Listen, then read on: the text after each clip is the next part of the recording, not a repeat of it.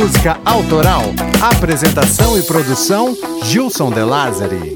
Devia ter amado mais, chorado mais, arriscado mais e até errado mais. Aliás, eu devia ter feito o que eu queria fazer.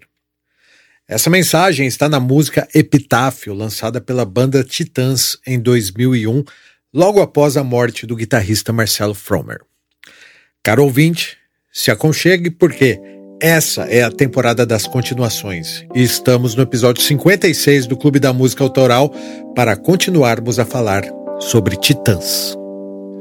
Devia ter amado mais, ter chorado mais, ter visto o sol nascer.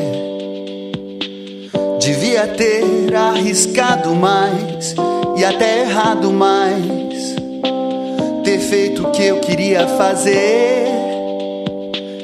Queria ter aceitado as pessoas como elas são. Cada um sabe a alegria e a dor que traz no coração. O acaso vai me proteger enquanto eu andar distraído.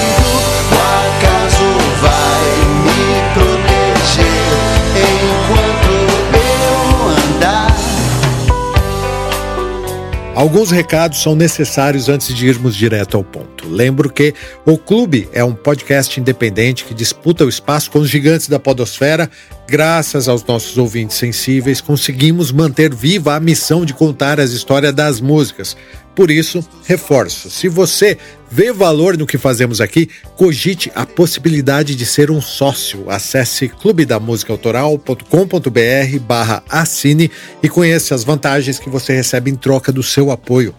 Se você está gostando aqui da temporada temática, temporada das continuações, nos conte por que você gostou ou por que você não gostou, não sei. Ao final dessa temporada, Cocão e eu faremos um episódio extra para ler as mensagens dos ouvintes e pode mandar áudio também, tá? Que fica ainda mais legal.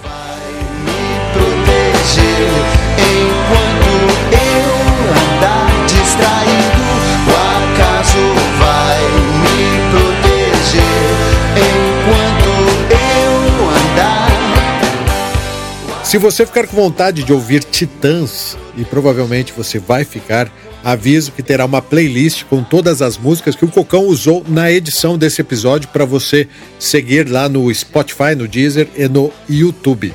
Te peço um favor também para que você indique esse episódio para o seu amigo ou amiga que precisa ouvir uma boa história.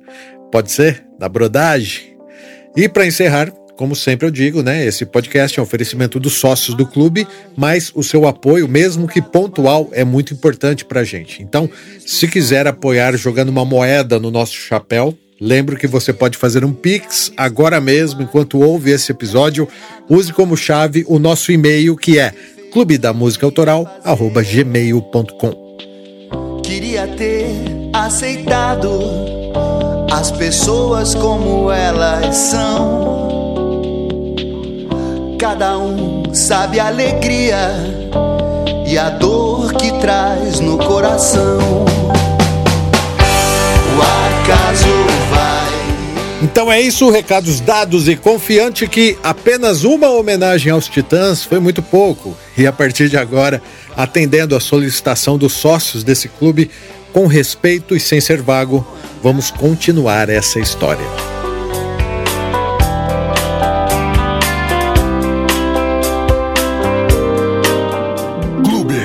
Música autoral.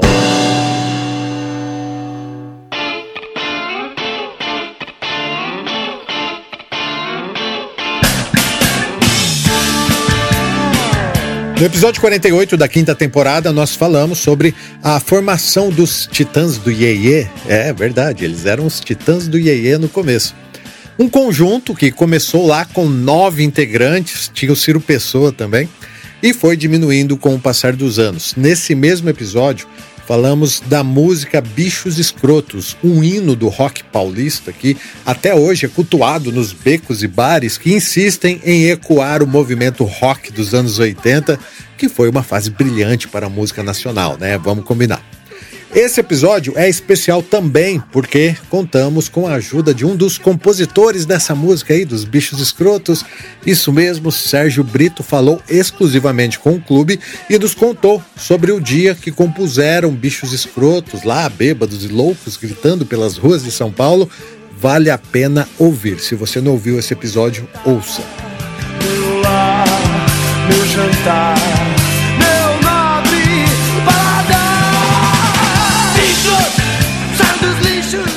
Bichos Escrotos saiu no icônico álbum Cabeça Dinossauro, um álbum assim considerado por muitos críticos como o melhor do rock brasileiro, e eu concordo, tá?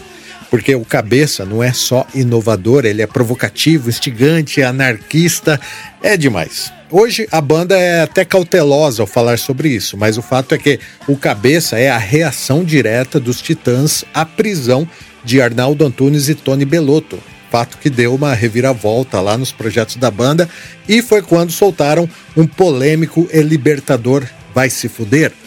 E isso, meus amigos, aconteceu em tempos sombrios de censura ainda. Enfim, o Cabeça é um disco divisor de águas na carreira dos Titãs.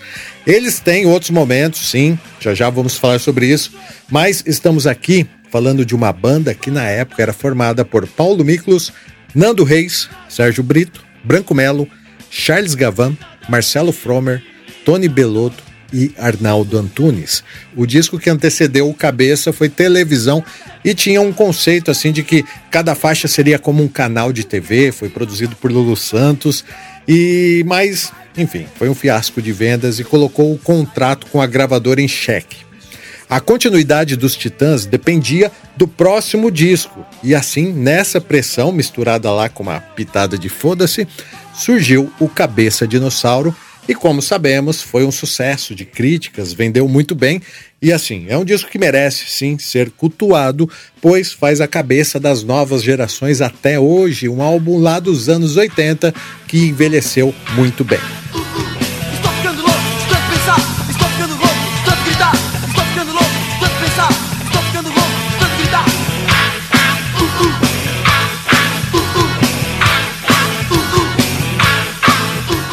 Mas para eu conseguir aqui parar de falar do cabeça dinossauro e dar marcha aqui nessa história, é preciso voltar essa fita, Cocão, para 1987, quando os Titãs preparavam o próximo disco, outro clássico do B-Rock, Jesus não tem dentes no país dos banguelas.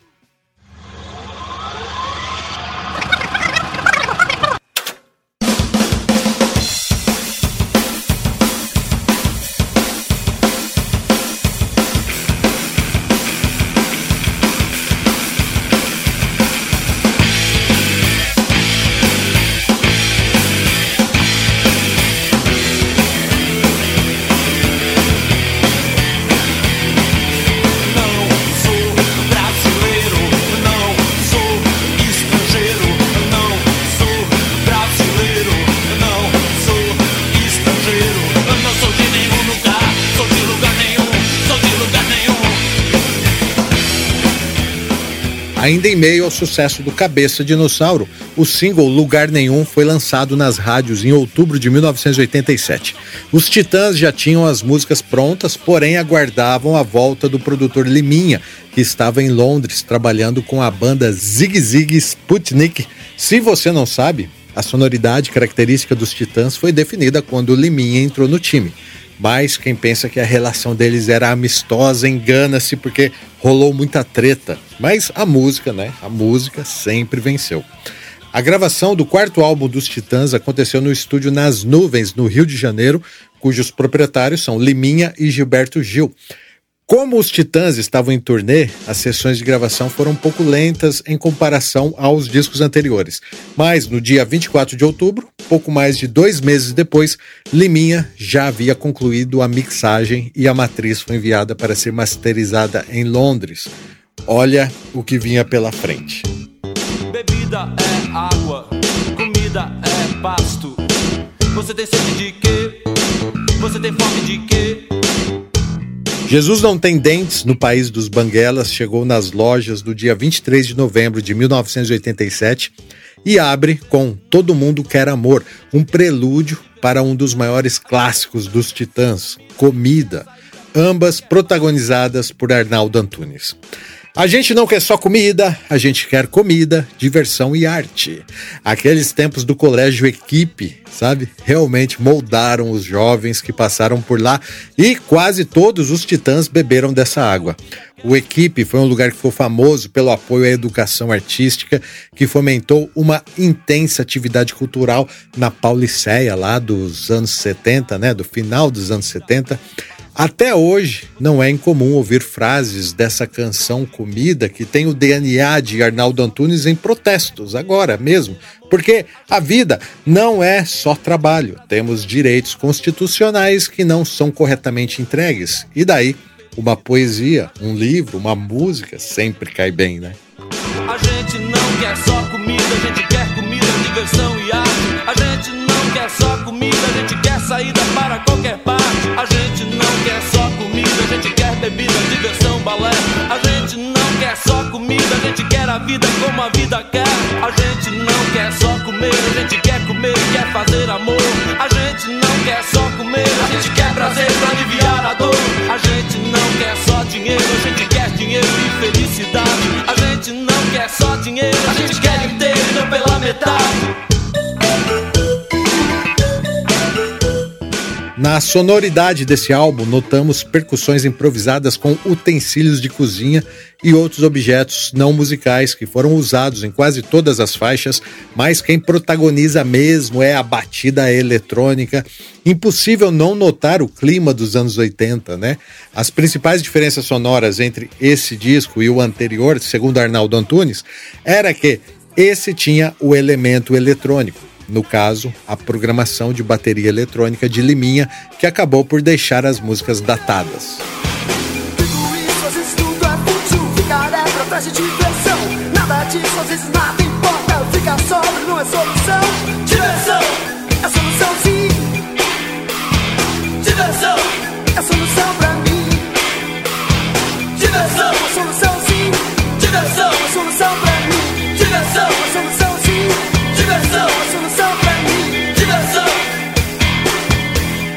Charles Gavan buscou adotar novas sonoridades em sua bateria para esse disco, chegando a expandir seu set e a tentar viradas novas e mais elaboradas. Isso causou conflitos em estúdio, com direito até a uma bronca histórica do produtor Liminha, que foi filmada por Branco Melo e exibida no documentário sobre a banda Titãs A Vida Até Parece Uma Festa. Olha só, tem esse áudio aí, Cocó.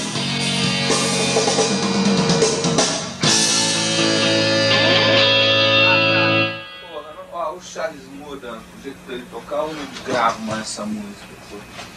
Não dá, porra, sabe? Tem que simplificar, porra. Não dá pra ficar dando solo de bateria nessa música, pô. Não dá.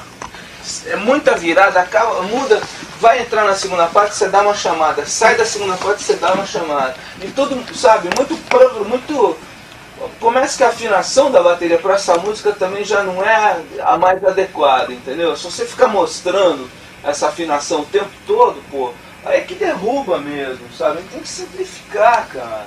Isso é uma banda de rock, cara. Você está acompanhando a banda. Você não tá, não é solo de bateria, você está acompanhando a música. Não, sabe? cara, claro que não. Não sei disso. É que, tem- é que tinha uma coisa virada, eu sei que isso, isso amarra Mas tá, mesmo. tá, tá, todo mundo se lembra, tá, já mudou, já puxou o tapete, entendeu?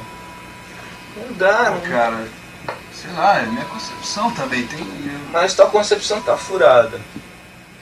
É, o Liminha não era um cara fácil, realmente. Existe até uma máxima que, entre os artistas, é, eles diziam: se você precisa gravar um disco e não tem muitas ideias, chame o Liminha. Ele terá mil ideias, mas o disco vai ter a cara dele. E muito do que o Titãs eternizou em suas músicas, em suas produções, tem lá a mão do Liminha. Mas e esse nome aí, né? Jesus não tem dentes no país dos banguelas. Que viagem, cara. Esse termo que deu título ao disco veio de uma expressão da amiga de Nando Reis, Vânia, que disse que o Brasil era o país dos banguelas, referindo-se à pobreza que assolava o país. Como vocês sabem, né, toda a vida o Titãs foi uma banda politizada e os temas sociais sempre foram marcantes em suas letras. Na capa e na contracapa desse disco há oito colunas de um templo grego, quatro de cada lado do encarte e elas representam cada um dos integrantes da época. Os espaços entre elas, por sua vez, são como espaços vazios numa arcada dentária, aludindo assim ao título do disco. Mas, ao mesmo tempo, o templo da capa dialoga também com o próprio nome da banda, que remete aos titãs da mitologia grega. As fotos das colunas foram tiradas por um tio do vocalista Branco Melo, que havia viajado para a Grécia, e o conceito artístico, quem assina é Sérgio Brito.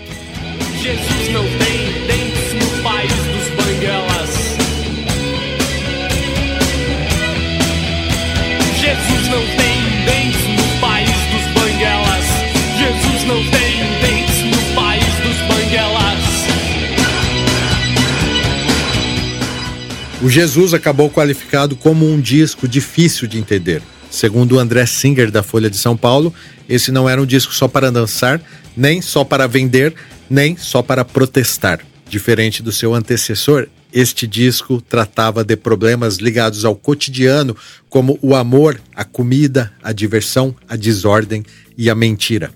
No entanto, o Jesus não deixa de ser uma manifestação poética de reivindicações urgentes e muitos fãs consideram esse o melhor álbum da banda.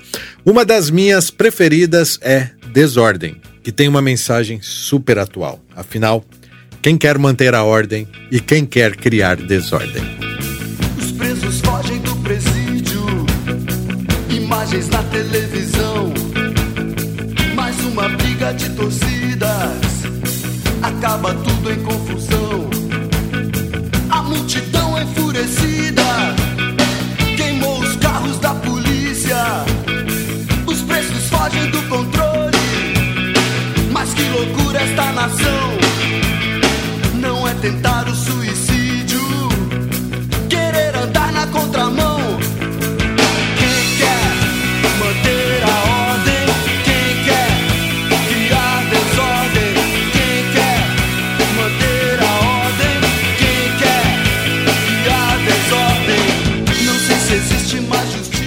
Show de lançamento dessa turnê aconteceu em janeiro de 1988 na Praça da Apoteose, em São Paulo. Parte da imprensa considerou esse um marco para o rock brasileiro. Nessa época, a popularidade dos Titãs estava nas alturas. A imprensa chamou de Titãmania. Mas eu não poderia deixar de evidenciar aqui Nome aos Bois, uma canção interpretada por Nando Reis, cuja letra causou polêmica na época do seu lançamento por causa da citação de 34 nomes de personalidades, principalmente políticas, do Brasil e de outros países. Nando assume que o nome do jornalista e produtor musical Ronaldo Boscoli foi parar na lista por conta de um artigo que ele escreveu detonando os Titãs e que ele se arrependia disso.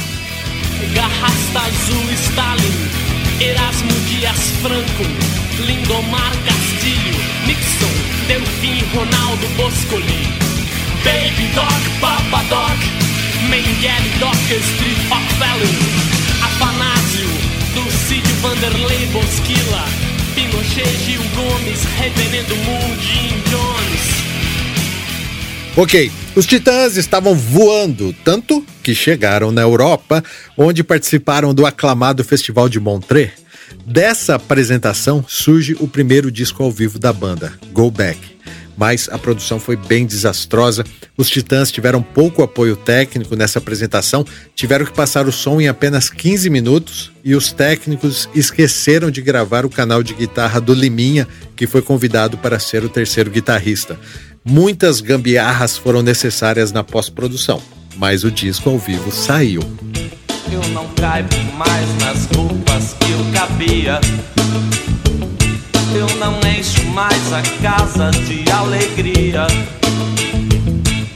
Os anos se passaram enquanto eu dormia. E quem eu queria bem me esquecia. e ninguém dizia? Será que eu escutei e ninguém ouvia? Eu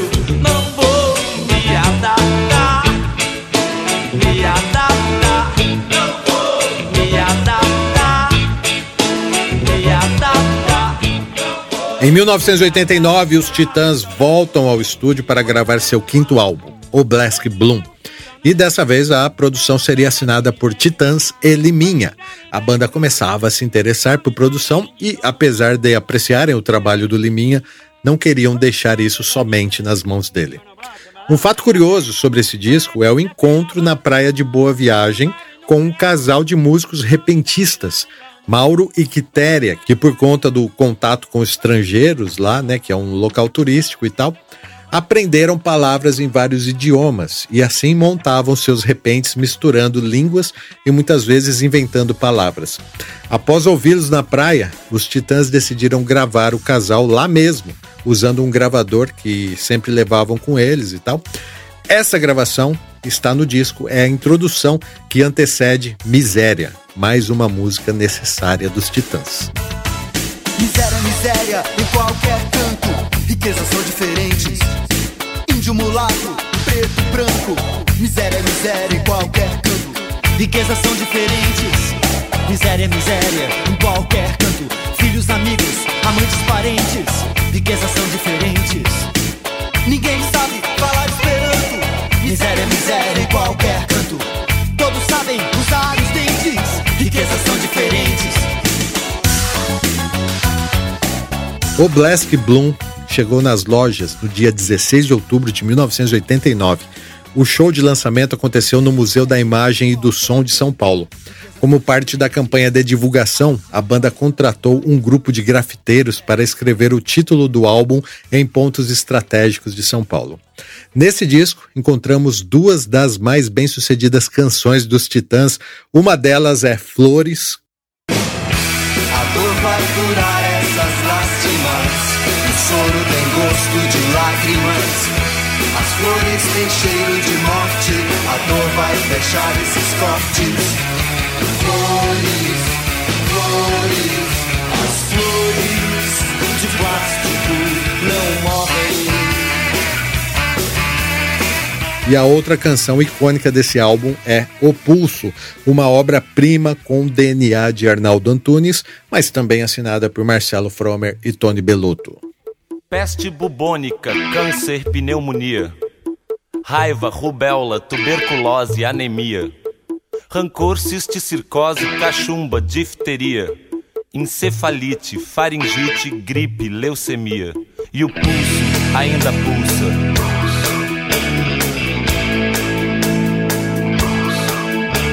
O pulso ainda pulsa.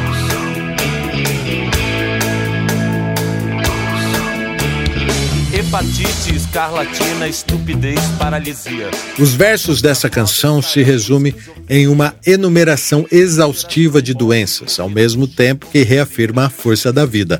O pulso ainda pulsa. É genial e também tem referência direta com nome aos bois. Essa seria a versão patológica, ou seja, uma continuação de nome aos bois. Mas o que você talvez não saiba é que os Titãs estavam tão inspirados que várias faixas precisaram ficar de fora. Por exemplo, Nem Cinco Minutos Guardados e A Melhor Forma, canções que futuramente estourariam nas rádios, ficaram de fora desse disco. Mas chega aí, o Black Bloom. Que diabos os caras queriam dizer com isso? O Black Bloom faz parte do idioma inventado pelo repentista Mauro e sua esposa Quitéria e, segundo ele, significa terra que foi habitada pelos primeiros homens. Já a capa desse disco é uma colagem de Arnaldo Antunes. Ele, na época, produziu cinco capas e a banda votou para decidir qual eles preferiam. Eu nunca mais vou dizer o que realmente penso. Eu nunca mais vou dizer o que realmente sinto. Eu juro, eu juro. Eu nunca mais vou dizer o que realmente penso. Eu nunca mais vou dizer o que realmente sinto. Eu juro, eu juro por Deus, eu juro, eu juro por Deus. Não confio em ninguém, não confio em ninguém. Não confio em ninguém com mais de 30 Não confio em ninguém com 32 dentes. A partir de agora, começamos a entrar nos anos 90, época que marca a insatisfação de Arnaldo Antunes, um dos mais brilhantes artistas da sua geração, um cara estranhaço e que magistralmente conseguia expelir essa estranheza, não só na música, mas também em suas pinturas e performances. É bom lembrar aqui que os Titãs, uma banda de oito integrantes, precisaram desenvolver meios de decidir tudo em conjunto, então eles votavam. Como ônus, quase tudo virava uma imensa discussão e isso estava sufocando Arnaldo Antunes. Mas ele não sairia da banda antes da gravação do sexto álbum, que seria chamado de Tudo ao Mesmo Tempo Agora.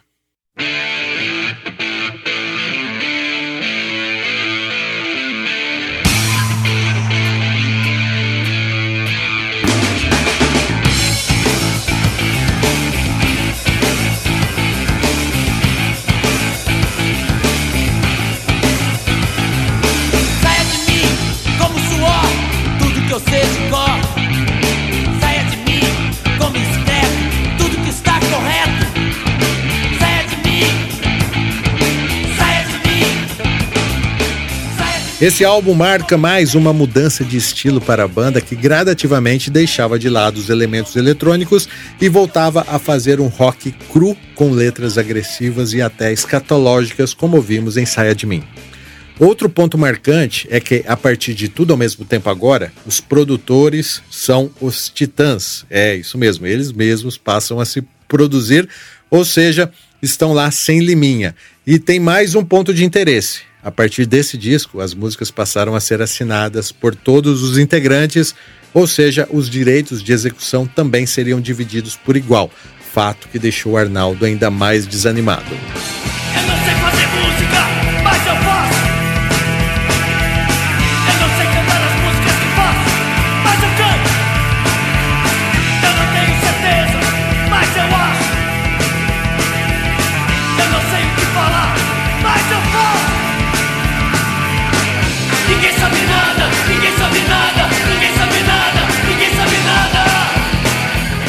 Ninguém sabe nada. Essa música é muito da hora. E sob esse conceito de desconstrução, a banda resolveu fazer tudo diferente, tudo mesmo.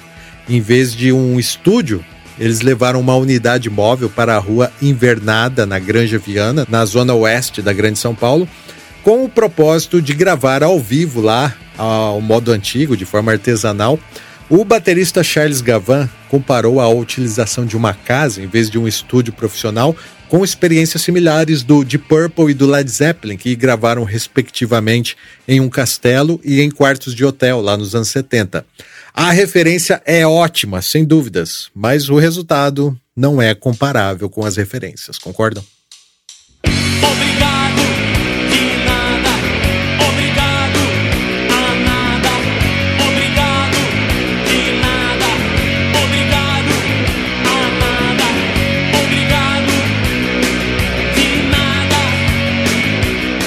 Nando Reis, que tem um canal no YouTube muito ativo tal, assume que erraram muito no conceito desse álbum. Tudo ao mesmo tempo agora chegou nas lojas no dia 23 de setembro de 1991, pouco antes de iniciar a turnê. E eles fizeram isso sem promover coletivas para falar com os jornalistas.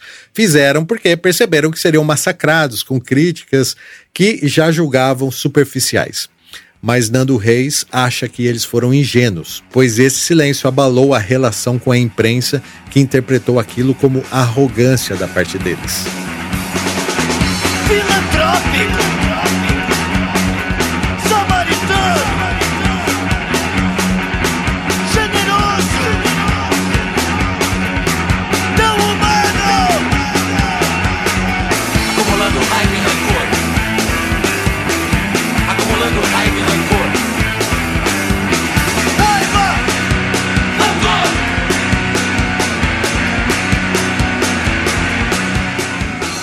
O clipe de Saia de Mim, que seria exibido no programa Fantástico da TV Globo, acabou vetado por conta da letra. E após um ano de divulgação, tudo ao mesmo tempo agora havia vendido apenas 140 mil cópias, número muito aquém de todos os lançamentos anteriores. Essa indústria da música é assim mesmo, amigos. Tem que dar lucro aos investidores. Os Titãs aparentemente estavam perdendo a mão. E Arnaldo Antunes estava insatisfeito com os rumos musicais da banda, que gradativamente deixavam a brasilidade de lado para investir em um som mais rock. Parecia uma tentativa de colar nos movimentos promovidos pela MTV, que vinha junto com a ascensão do heavy metal, e foi até onde deu.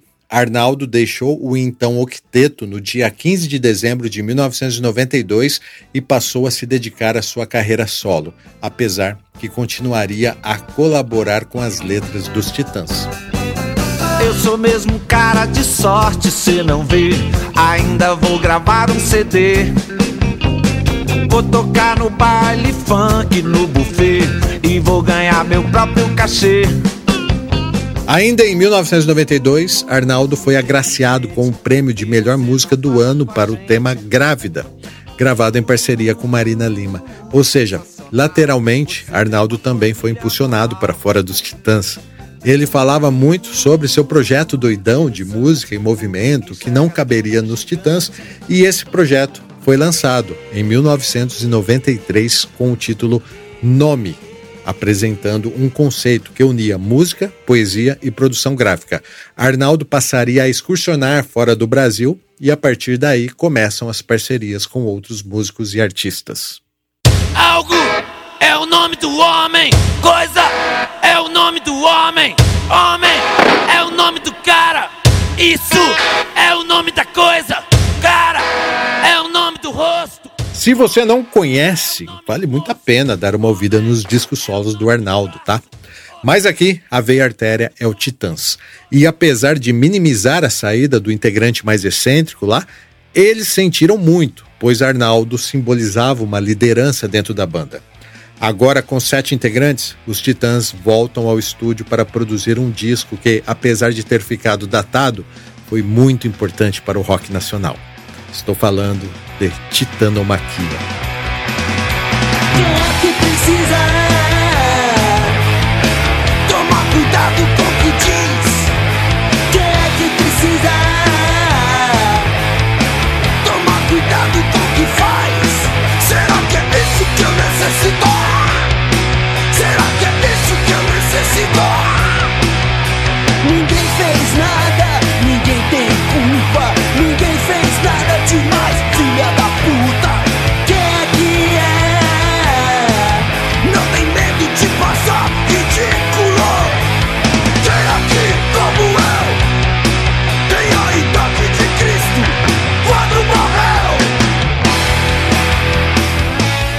disco é pauleira, cara. E ficou meio óbvio, né? Era Arnaldo que segurava a brasilidade do grupo, porque com a sua saída, os caras viraram grunges, literalmente, porque foi em 1993 que tivemos por aqui o estouro de Smells Like Teen Spirit, é, puxado pela MTV, claro, e o Titãs não só surfou na onda, como também investiu na autenticidade do estilo quando contratou Jack Endino, o produtor dos primeiros trabalhos do Nirvana, que também trabalhou com outros nomes do grunge lá e tal, e sem dúvidas, o disco mais desgraceira dos Titãs é esse. Mas eu curto demais.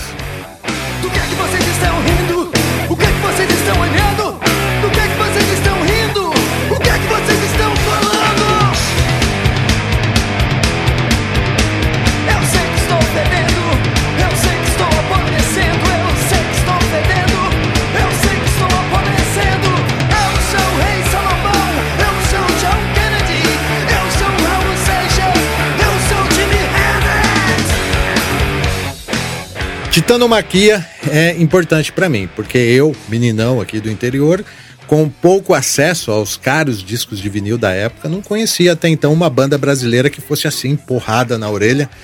É, e aí, né, logo eu dei um jeito de comprar o Titanomaquia e ouvi muito, ouvi até furar. Por acaso, foi na mesma época que eu montaria a minha primeira banda, então acho que é por isso que esse disco é tão importante para mim. Porém, alguns integrantes dos Titãs futuramente se arrependeriam desse conteúdo, é, digamos assim, sujo demais. Um deles foi Nando Reis, que define aqui o ponto inicial do seu desinteresse pela banda. Ele cantou somente uma faixa e no baixo ficou limitado apenas a dobrar os riffs de guitarra.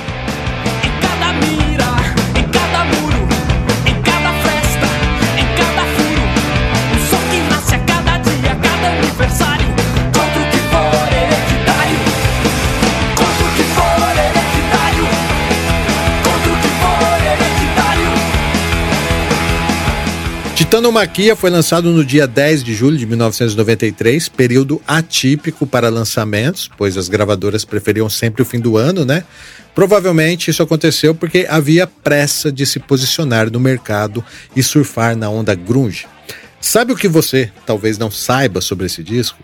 O título era para ser A Volta dos Mortos-Vivos, mas a banda não conseguiu pagar pelos direitos já utilizados lá em um filme de 1985 e esse título era bem sugestivo, pois a imprensa na época afirmava que o rock brasileiro, aquele dos anos 80, havia morrido.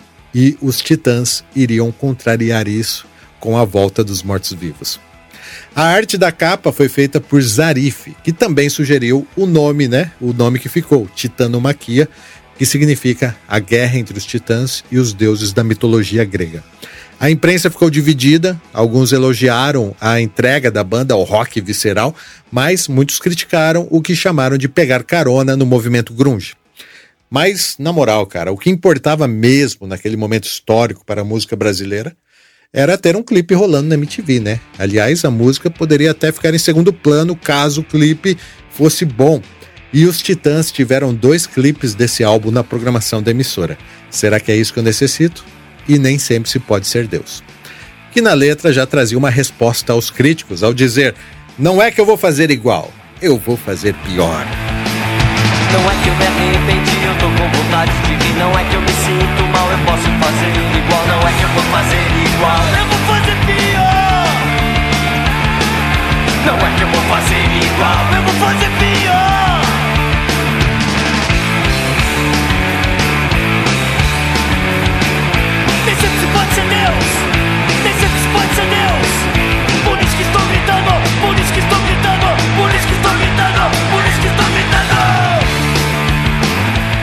Depois de tanta pauleira, aparentemente os Titãs estavam cansados. Então, em 1994, decidem tirar férias. Mas, em vez de descansar, alguns deles investiram em projetos solo. Paulo Miklos e Nando Reis gravaram e lançaram seus primeiros trabalhos solo, respectivamente chamado Paulo Miklos e 12 de Janeiro. Já Branco Melo e Sérgio Brito formaram uma banda punk chamada Richard Clayderman, mas que por causa de questões de direitos no nome e tal, acabou ficando somente Clayderman e também lançaram um disco em 1994. E por fim, Tony Bellotto lançou seu primeiro livro, Bellini e a Esfinge, que foi um sucesso de vendas e tal. Pelo visto aí, somente Charles Gavan e Marcelo Fromer realmente descansaram nas férias titânicas. Logo no ano seguinte, retomaram o trabalho em grupo e o álbum da vez se chamaria Domingo. Dia de descanso. Programa Silvio Santos.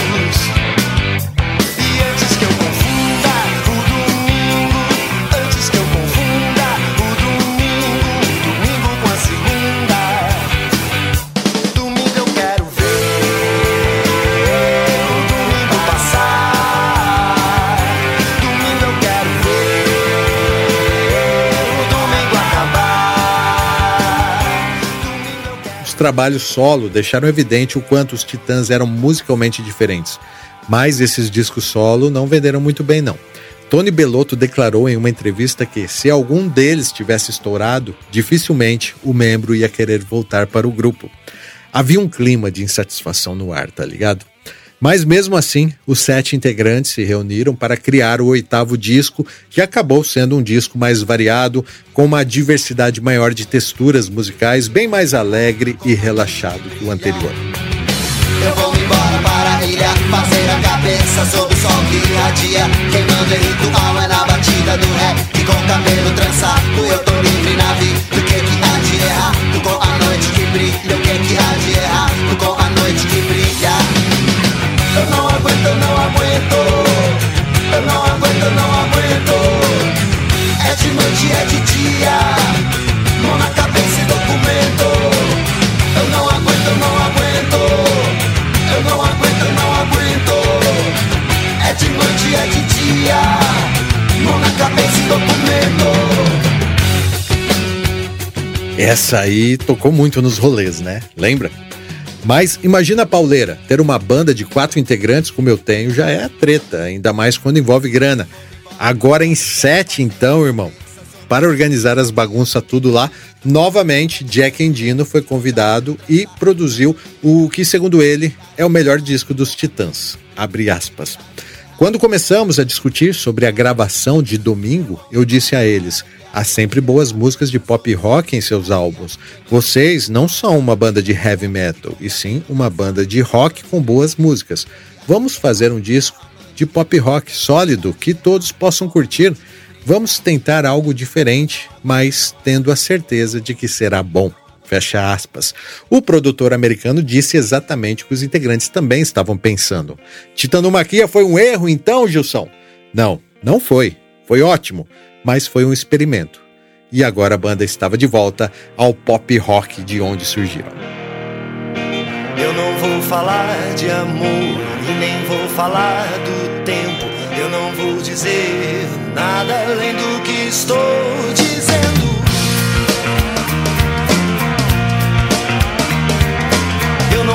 Dizer o que realmente penso. Até mesmo porque não tenho nada a dizer. Eu não vou dizer o que realmente sinto. Até mesmo porque não é o que eu quero fazer.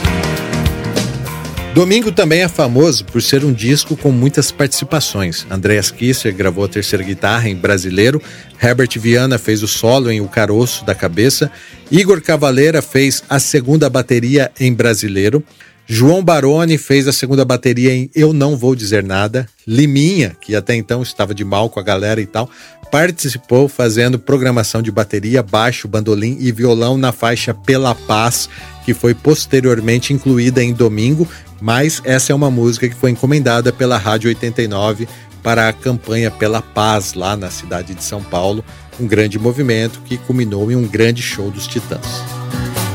Você espera sempre mais, você não se conforma, você não se satisfied.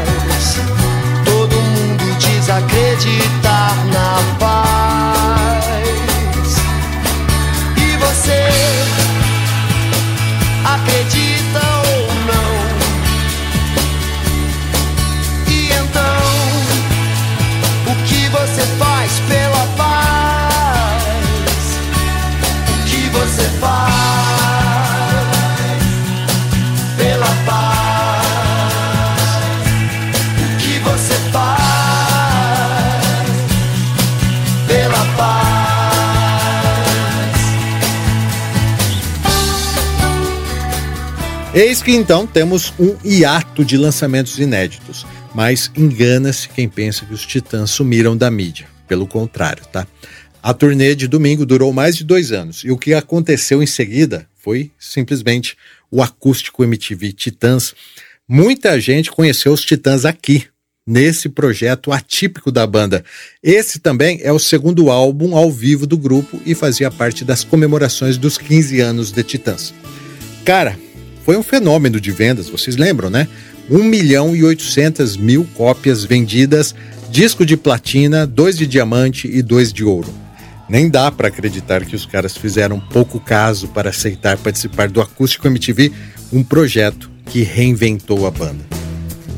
Aunque me llames, aunque vayamos al cine, aunque reclames, aunque ese amor no camine, aunque eran planes y hoy yo lo siento, si casi nada quedó, fue solo un cuento, fue nuestra historia de amor y no te voy a decir si fue lo mejor. Pues solo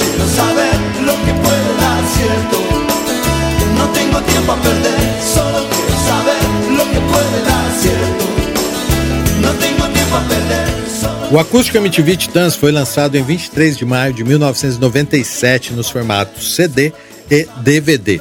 O Mega Show foi gravado no Teatro João Caetano, no Rio de Janeiro, mostrando um lado desconhecido do grupo até então.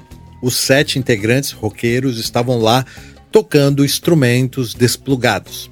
Entre os vários músicos convidados, temos o produtor Liminha e o percussionista Marcos Suzano, além de um quarteto de cordas, harpa e um naipe de metais e sopros. Como convidados para cantar, estava lá o cantor argentino Fito Paz e o jamaicano Jim Cliff. Além das cantoras Marisa Monte, Marina Lima, Rita Lee, né, que foi com seu marido, Roberto de Carvalho, e a mais impactante participação do acústico, na minha opinião, claro, foi a do ex-titã Arnaldo Antunes em O Pulso. Queria chamar aqui ao palco um amigo da gente, Arnaldo Antunes.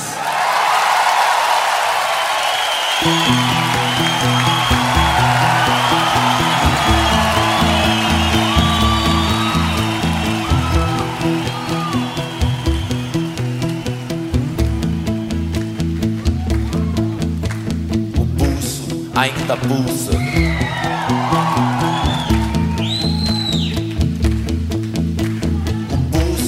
Ainda pulsa.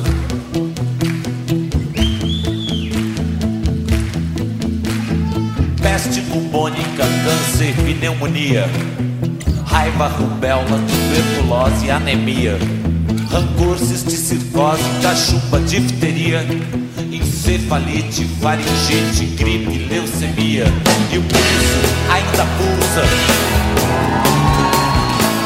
O acústico MTV, entre aspas, ressuscitou a banda, pois os últimos lançamentos os haviam afastado da grande mídia. Eles estavam assim meio undergrounds na época, e o acústico pega os titãs com a mão e os leva ao mainstream no nível de popularidade que eles ainda não haviam atingido. Para os fãs puritanos, lá da época do Cabeça Dinossauro, os Titãs nunca mais foram os mesmos após esse trabalho. Nando Reis, que vinha sendo boicotado por não se enquadrar naquela vibe lá de rock cru e jocoso, ganhou um valioso espaço no acústico e finalmente Marvin, né, que havia sido injustiçada no passado por causa de conflitos pessoais, finalmente emplacou. Sem falar, né, de Cegos do Castelo, também de Nando, que se tornou a queridinha da MTV.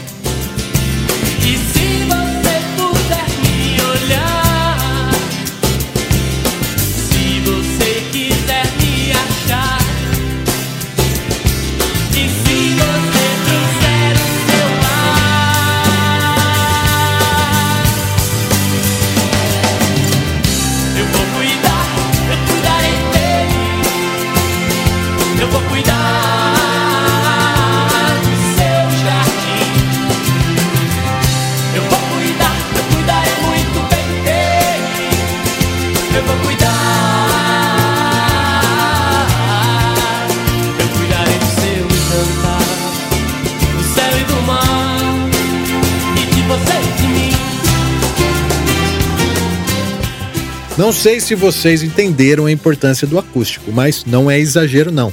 Existe dois titãs, um antes do acústico e outro depois. A turnê do acústico também foi avassaladora e, aproveitando-se dessa vertente de sucesso, em 1998, os Titãs lançam o que pode ser considerado uma continuação do acústico, que eles chamaram de Volume 2. Se o bem e o mal existem, você pode escolher. Preciso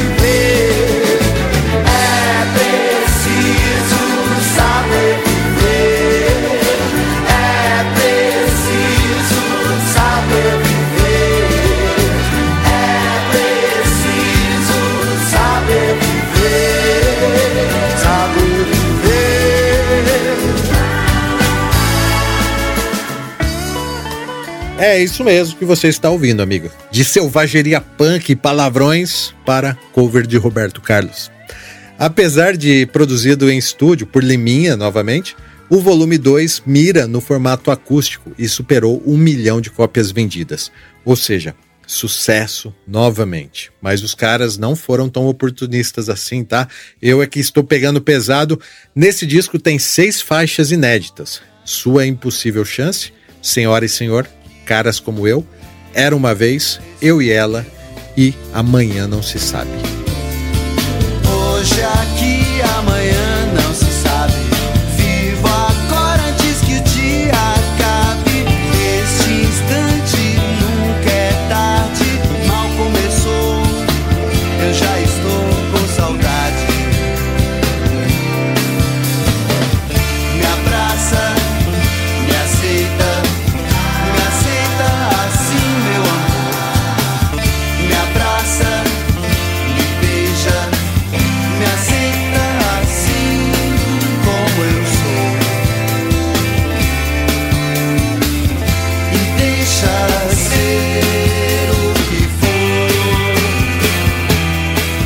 Os Titãs, tal qual conhecíamos, havia acabado então, é isso, Gilson?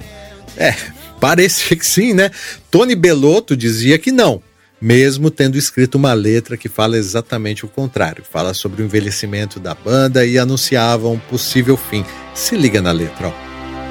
Caras como eu que estão ficando raros, como cabelos ralos se partem e caem pelo chão. Caras como eu estão tirando o pé, andando em marcha ré, com medo de entrar na contramão. Como trens do interior que não chegam no horário como velhos elefantes que morrem solitários. Caras como eu estão ficando chatos, como solas de sapatos que se gastam com o passar do tempo. Não vou mais medir o tempo, não vou mais contar as horas. Vou me entregar ao momento.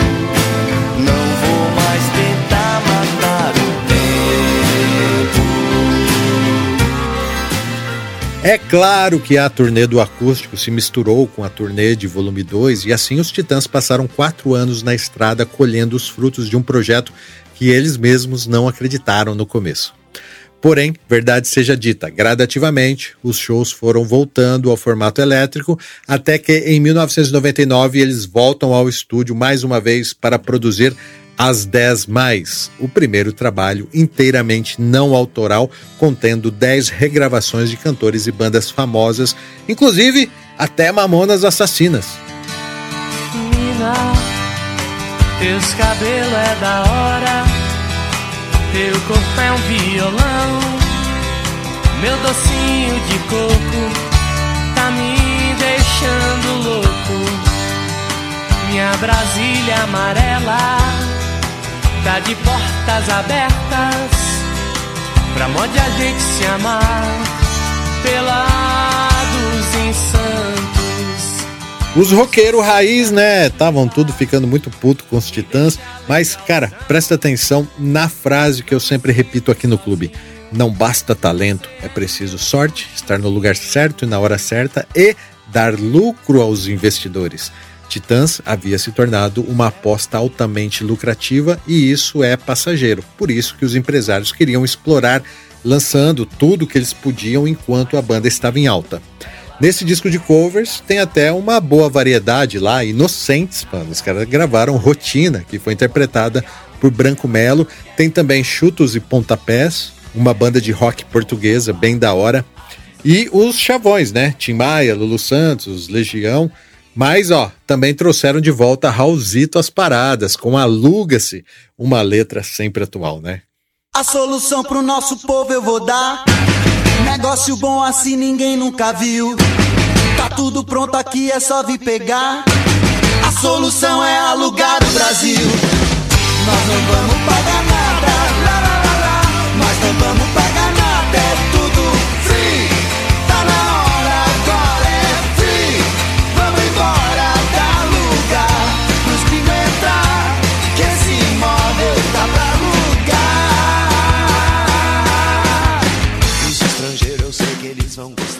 Mas enfim, chegamos na virada do milênio. 2000 chegarás, de 2000 não passarás. Sob essa ameaça, chegamos aos anos 2000 e os Titãs, desde domingo, ou seja, há cinco anos, não lançavam um álbum de inéditas. Vale lembrar que houve também uma troca de gravadora, eles saíram da Warner e assinaram com a Abril Music, e assim, nesse clima de mudança, temos o início dos trabalhos do disco que foi chamado de Melhor Banda de Todos os Tempos da Última Semana. 15 minutos de fama, mais um pros comerciais. 15 minutos de fama, depois descanse em paz. O gênio da última hora é o idiota do ano seguinte. O último novo rico é o mais novo pedinte. A melhor banda de todos os tempos da última semana. O melhor disco brasileiro de música americana. Muito sagaz essa letra, eu adoro também, mas logo a descontração acabaria, pois os Titãs não imaginavam o que estava por vir. Esse é o primeiro disco sem Marcelo Fromer e o último com Nando Reis. Os Titãs nunca mais seriam o mesmo. Cocão, por favor, rode a vinheta, porque chegou a hora de falarmos do tema desse episódio: Epitáfio. Quem é? Clube da Música Autoral. Em julho de 2001, os Titãs começam a gravação do 11º álbum de estúdio que seria batizado como a melhor banda de todos os tempos da última semana. O produtor convidado novamente foi Jack Endino, porque após tantas versões acústicas, eles queriam soar rockers novamente. Mas apenas três dias após o início do processo de gravação, Marcelo Fromer sofre um grave acidente que deixaria todos perplexos. O guitarrista foi atropelado por um motociclista que fugiu do local do acidente na região dos Jardins, em São Paulo. Fromer foi levado ao hospital em estado grave, mas não resistiu e faleceu no dia 13 de junho de 2001. Ele tinha 39 anos e deixou quatro filhos e uma promissora carreira com os Titãs. Houve comoção nacional. Era dia claro quando o corpo deixou o Hospital das Clínicas. O cortejo atravessou a cidade em silêncio. No velório, a bandeira do time do coração. Fez muito parte da minha vida, assim, sabe? De repente, dá pra acreditar. Saudade e também indignação. Como alguém pode atropelar a pessoa e ir embora, deixar assim? Representantes da religião judaica trataram de esclarecer ainda no velório uma controvérsia a respeito do local do enterro. Disseram que houve um mal entendido e que a religião não proíbe o enterro de judeus doadores de órgãos em cemitérios israelitas. Foi uma decisão da família, não há impedimento judaico nenhum. Os companheiros do Titãs incentivaram a doação de órgãos. Escreveram sobre isso numa carta de despedida que leram ontem. Assim como os órgãos do Marcelo sobrevive- sobreviverão nos corpos de outras pessoas, a arte dele continuará na música e no espírito dos Titãs. A namorada de Marcelo Fromer, Karen Kupfer, passou o tempo todo ao lado do corpo. Eu vou terminar aqui dizendo uma coisa que ele sempre falava pra todo mundo: luz, muita luz. No início da tarde, uma cena dolorosa. Os filhos mais novos, Max, de 5 anos, e Alice, de 7, chegaram. Eles moram em Portugal e só hoje souberam da morte do pai. Ficaram alguns minutos no colo da avó e saíram. Pouco depois, chegaram os companheiros da banda. Às quatro horas da tarde, um momento de intimidade. O velório foi fechado para os fãs e jornalistas. Lá dentro ficaram apenas os parentes, os amigos e os companheiros do grupo Titãs. Uma hora depois, a cerimônia do enterro, uma despedida comovente. Os seis titãs disseram adeus cantando. E Marcelo Fromer foi embora sob o aplauso de todos. Devia ter amado mais, ter chorado mais, ter visto o sol nascer. Devia ter arriscado mais e até errado mais, ter feito o que eu queria fazer. Queria ter aceitado as pessoas como elas são. Cada um sabe a alegria e a dor que traz no coração. O acaso vai me proteger enquanto eu andar distraído. O acaso vai me proteger enquanto eu andar. É, o acaso dessa vez não protegeu Marcelo Fromer, mas nem é sobre isso que a música fala. Claro que a interpretação é livre e se você for religioso, troque a palavra acaso por Deus. Que Deus lhe proteja, diziam as mães quando os filhos saíam né, de casa para fazer algo novo ou arriscado, e a maioria dos filhos sempre voltam ilesos. mas alguns jamais voltaram. Esse é o acaso. Esse é o imprevisível, ou se te confortar, o destino. Devia ter complicado menos, trabalhado menos, ter visto o sol se pôr. Devia ter me importado menos com problemas pequenos, ter morrido de amor. Pode parecer uma ode à negligência e ao descompromisso, mas na verdade essa música soa mais como uma resposta ao espírito capitalista que rege nossa sociedade e às consequências das relações de trocas de valores. A corrida pelo dinheiro. Isso está tão impregnado no senso comum que muitas vezes não nos deixam ver a beleza da vida, a importância da natureza, ou melhor, as coisas simples do cotidiano. Afinal, estamos tão preocupados acumulando riquezas, administrando heranças ou mesmo trabalhando para comprar comida que deixamos passar grandes oportunidades de viver a vida de forma simples. Queria ter aceitado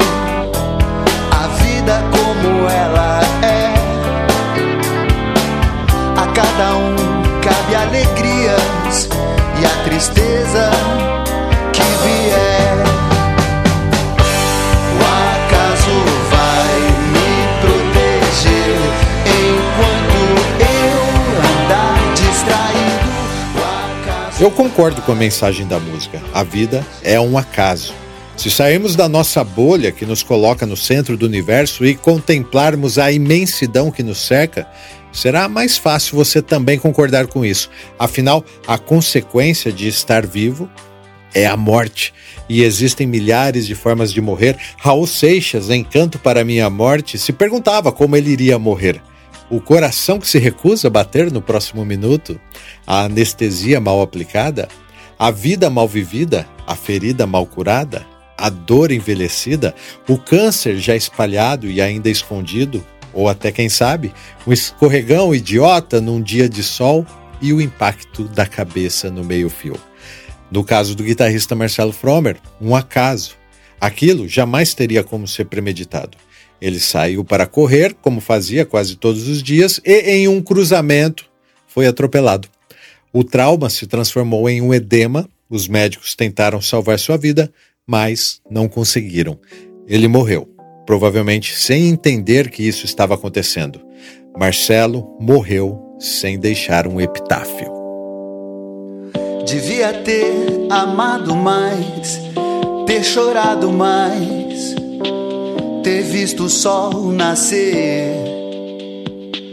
Devia ter arriscado mais e até errado mais, ter feito o que eu queria fazer.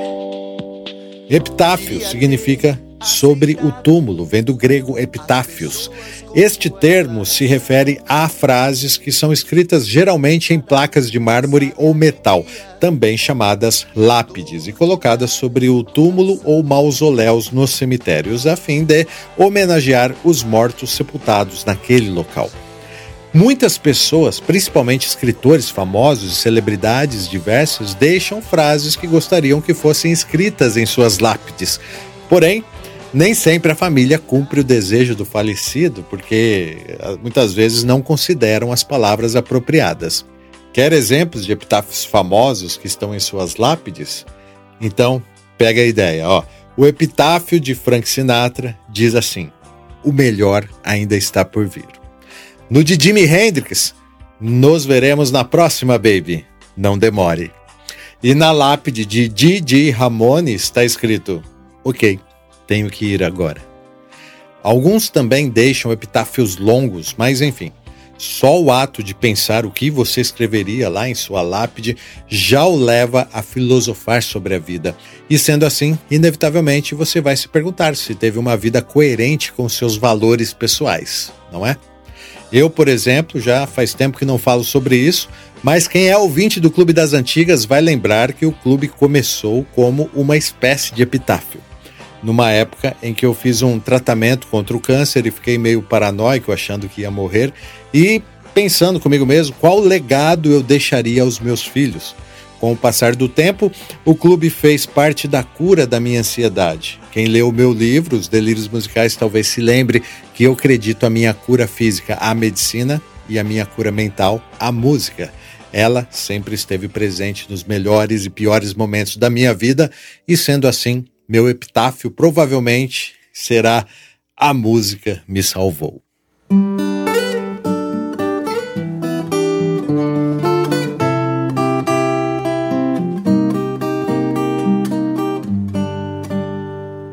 Mas por que epitáfio nos emociona tanto? Porque, na minha opinião, todos nós perdemos alguém ou algo. E em algum momento da nossa jornada, nos pegamos pensando nas frases dessa música aí, que é bem piegas, mas é, é um clássico, né? Eu devia ter trabalhado menos, né? No meu caso, pois se eu tivesse conseguido visitar o meu pai um dia antes, eu conseguiria vê-lo vivo pela última vez. Porém, eu devia ter me preocupado menos com isso. Lembro que fiquei profundamente magoado comigo mesmo por não ter visto ele vivo pela última vez. Eu devia ter visitado mais os meus amigos, principalmente os que faleceram agora de Covid. Eles me convidaram, mas eu estava muito ocupado resolvendo problemas pequenos. E quantas brigas ideológicas idiotas eu me meti com pessoas que eu admiro eu devia ter aceitado as pessoas como elas são, afinal, ninguém sabe das tristezas e alegrias de cada um. Belo discurso, né, Gilson? Mas e na prática? Bom, na prática, realmente é tudo sempre muito diferente. A gente sabe o que fazer, mas nem sempre conseguimos fazer. E assim o tempo passa, nós vamos acabar morrendo e alguém vai pensar sobre isso, lembrando de nós. E também é sobre isso que a letra fala, né? Vocês perceberam, porque foi escrita na primeira pessoa. Então se trata dos pensamentos de quem já não está mais vivo e não pode mais mudar as coisas. A lição é: você ainda está vivo e ainda pode mudar tudo o que quiser. Epitáfio é um recado para que aproveitemos a vida agora, porque quase todos nós estamos fazendo isso errado, mas ainda há tempo de mudar.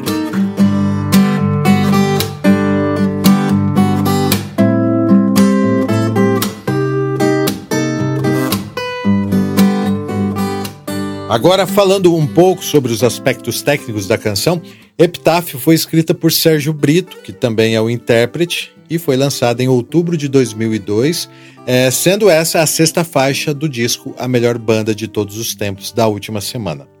Como eu disse, os Titãs iniciaram a gravação desse disco e poucos dias depois precisaram interromper por causa do acidente e falecimento de Marcelo Fromer. E talvez o que você não saiba sobre esse disco, essa música, é que Epitáfio não era uma unanimidade. Os Titãs decidiam tudo no voto e, após analisarem 40 canções para esse álbum, apenas 16 foram selecionados para a lista de faixas final. Sérgio Brito conta que, entre as que entraram, Epitáfio foi uma das menos votadas, porém, ela teve um voraz defensor dentro da banda. Sabe quem? Marcelo Fromer ele adorava Epitáfio e lutou para que ela entrasse no disco. Então, aqui descobrimos que, apesar dos pesares, Epitáfio não foi escrita para Marcelo Fromer, como dizem por aí. A música já existia e era a preferida dele para o novo disco.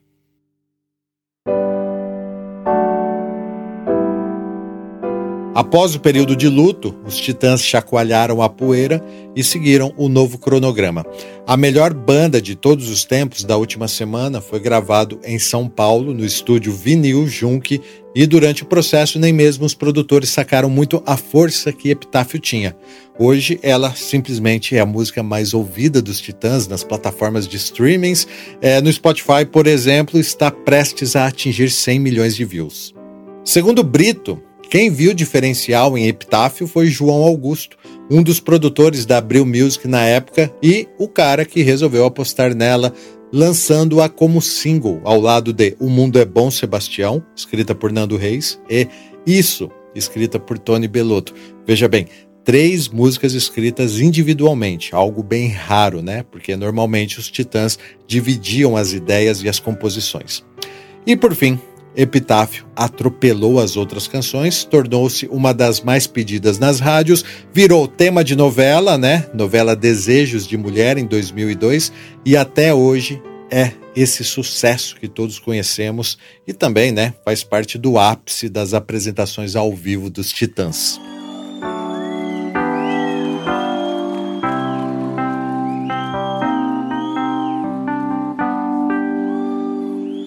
Devia ter amado mais, ter chorado mais, ter visto o sol nascer.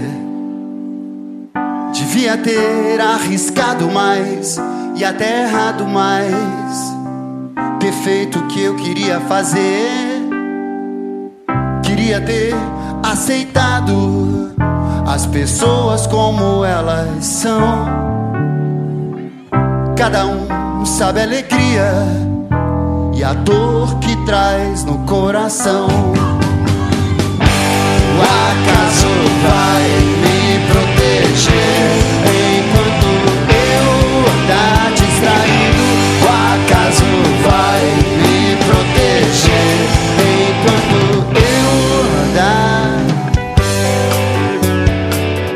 Pesquisando aqui na internet, encontrei algumas acusações de que Sérgio Brito teria plagiado um poema escrito por Nadine Ster e atribuído erroneamente a Jorge Luiz Borges, chamado Instantes. Você já ouviu? Ele é bem famoso. Eu li aqui, achei ótimo, mas assim, realmente ambos falam sobre o mesmo tema, porém não pode ser considerado plágio. Isso, na minha opinião, claro. Cocão, vamos fazer assim. Adicione um reverb na minha voz, porque eu irei declamá-lo e aí vocês decidem se é plágio ou não. Se eu pudesse viver novamente minha vida, na próxima trataria de cometer mais erros. Não tentaria ser tão perfeito. Relaxaria mais, seria mais tolo ainda do que tenho sido. Na verdade, bem poucas coisas eu levaria a sério.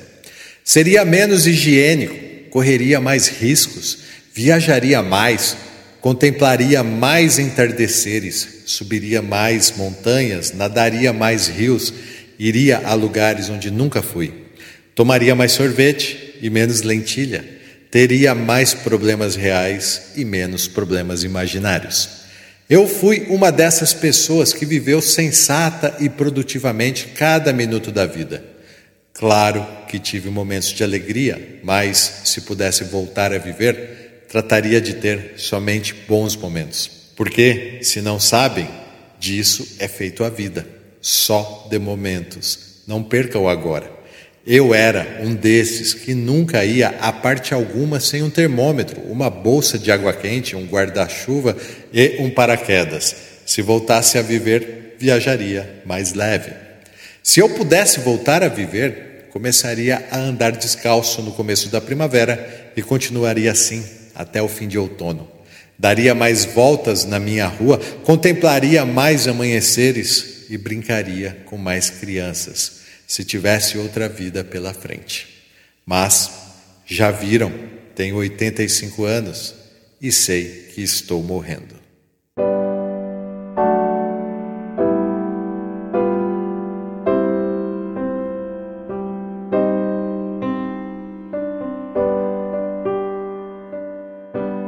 E assim, vamos chegando ao fim de mais um episódio da temporada das continuações.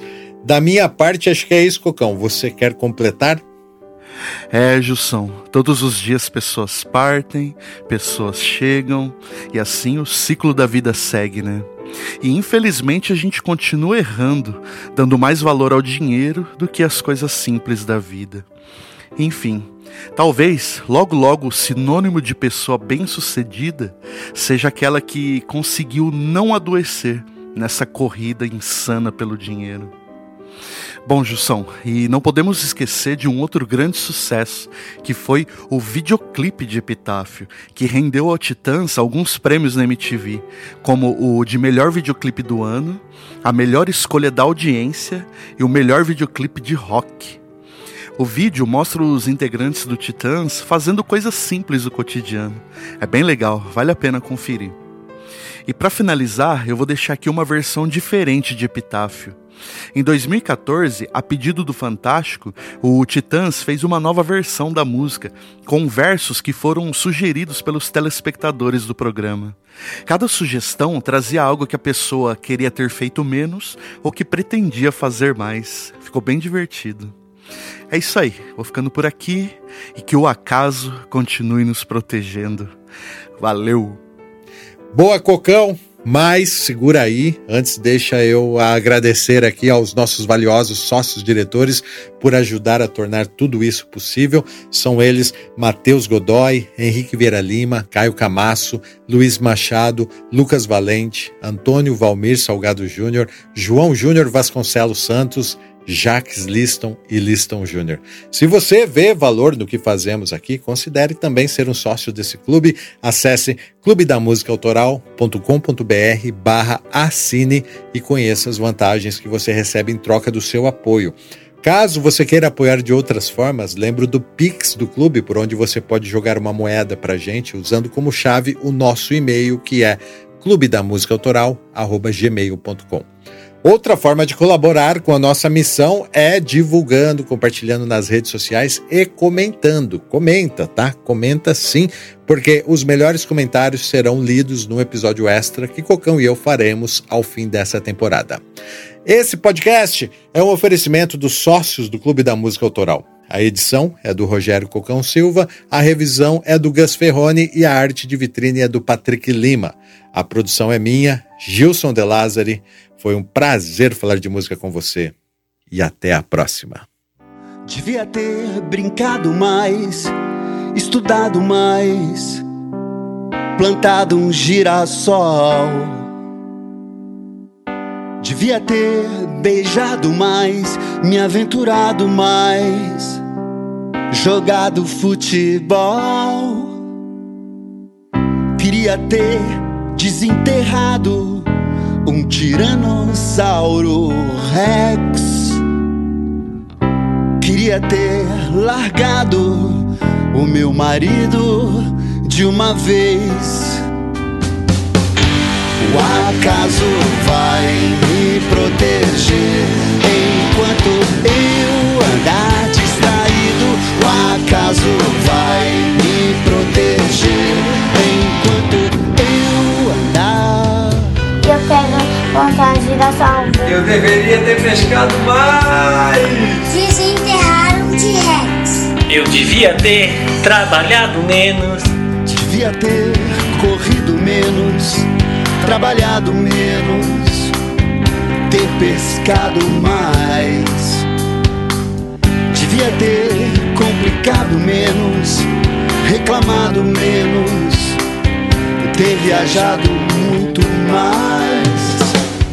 Queria ter arrumado uma nova namorada. Queria ter ido muito mais pra balada. O acaso vai me proteger enquanto eu andar.